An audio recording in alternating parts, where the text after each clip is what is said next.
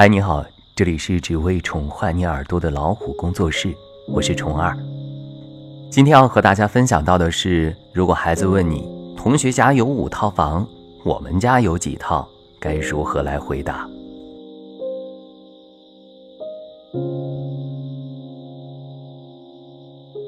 我家小宝今年上小学三年级，男孩嘛，调皮是再正常不过了，但是和哥哥倒也是相处的和睦。两人一起学习写作业，不懂就问，这让我省了不少心。但是他今天参加完同班同学晨晨的生日会，一回来就显得有点不正常，耷拉着个脸，话也不说，也不跟我分享生日会上好玩的事。我问他，他欲言又止，什么也没说，就回书房写作业去了。我觉得这里面一定有事儿，于是等他写好作业、洗漱完，准备上床睡觉时，我就坐在床头问他。小宝，今天晨晨的生日会热闹吗？好不好玩？小宝看着我，点了点头，沉默了一会儿，他跟我说：“爸爸，我们家是不是很穷啊？”这个问题一抛出，我一时半会儿还真没招架住，太意外了，哪能想到小家伙会问出这种问题？于是定了定神，平静地问他：“小宝，你为什么会这么问呢？”晨晨家的电视比我们家大，房子也比我们家的漂亮。今天他生日，他妈妈送了一双特别酷的运动鞋。他跟我们说，这双鞋要三千多块，可我还在穿哥哥的鞋。难道是我们家很穷吗？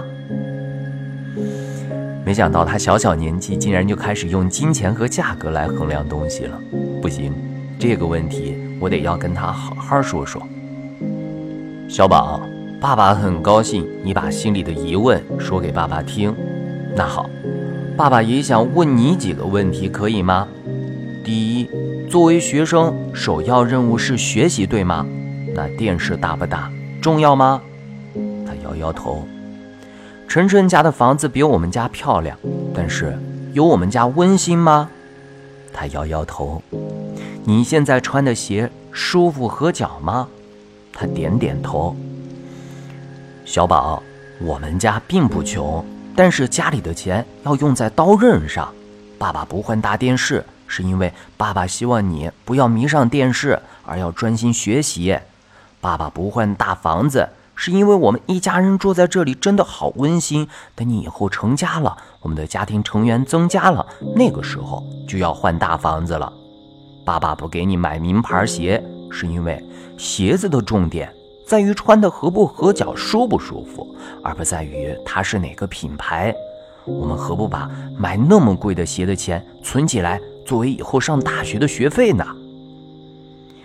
小宝听了以后，脸色立马明朗了很多，于是开心地说：“哼，我们要把钱花在更值得花的地方。”要让孩子明白，一个人的境界和成就，不是要靠大房子、名牌衣服、名牌鞋来证明，而是要靠自己的努力和内涵来证明。告诉孩子，外在的东西适合自己就好。如果真的喜欢，等自己长大有能力了，可以根据自己的能力范围去购买。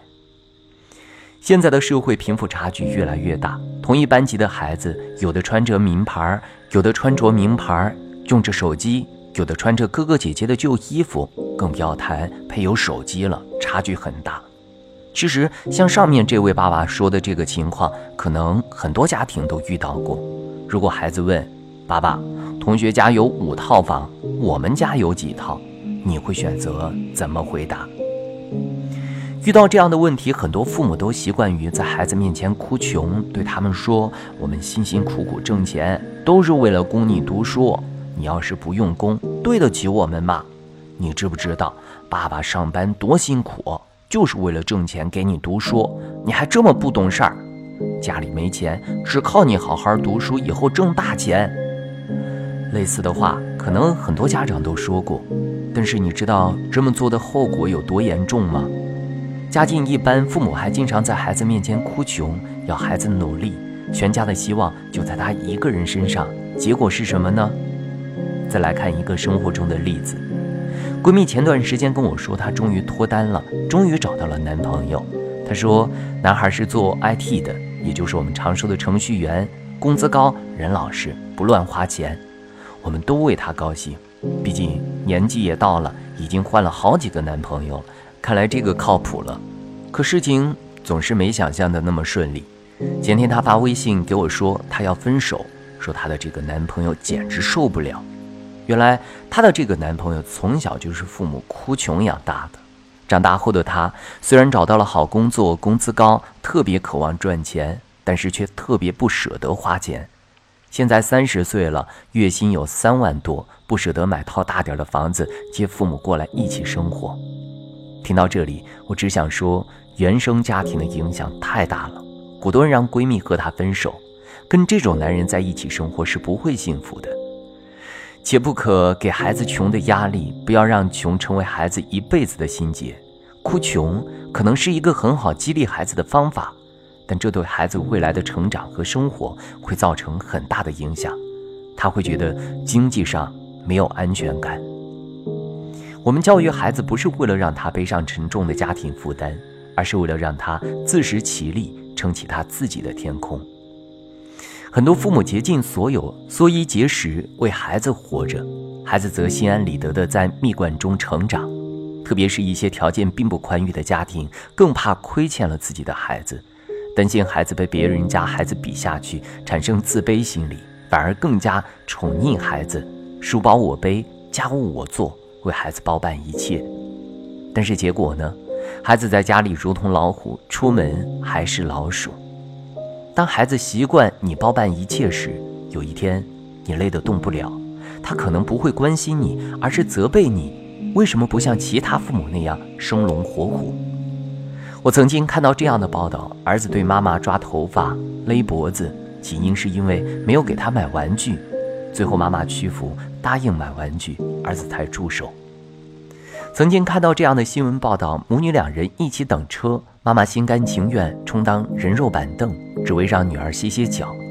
曾经看到这样的新闻报道：上大学的女儿拒绝妈妈亲自送防寒衣物给她，坚持用快递，原因是女儿认为妈妈太土气。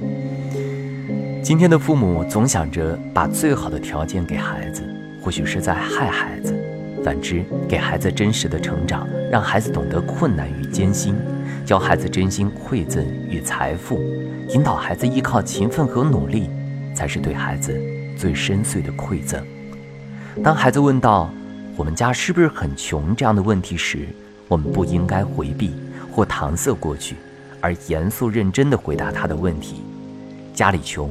不丢人，你不上进才丢人。家里有钱没有什么了不起，你以后自己挣钱才了不起。不给孩子灌输穷观念，也不给孩子富的虚荣，因为眼下的生活只是暂时的。你想要的，你需要自己去争取。好了，今天的分享就到这里，欢迎订阅微信公众号“老虎小助手”。进入右下角会员中心，收听本专辑完整音频，获取超过一万个中英文有声资源。下期节目再会，晚安。当所有的人觉得你过得很好，你活得潇洒，看得明白。当所有的人觉得你过得很快乐，只有你自己明白，那些都不算什么。当星辰隐去，一夜无眠，春风拂面，车水马龙喧嚣渐起，无法入眠。散场的观众离去，剩下疲惫的身躯，唱最后一句，自己。老段，晚安。就算这样的生活你从不习惯。老段，晚安。就算从不曾有人给你温暖。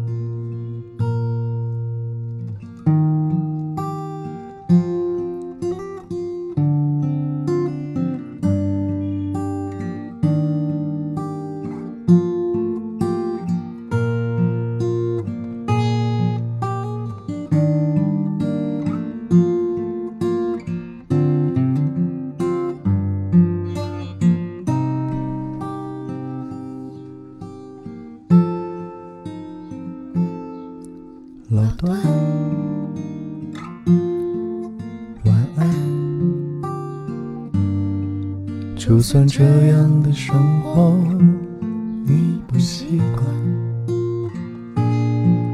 老段，晚安。就算不曾有人给你温暖，晚安。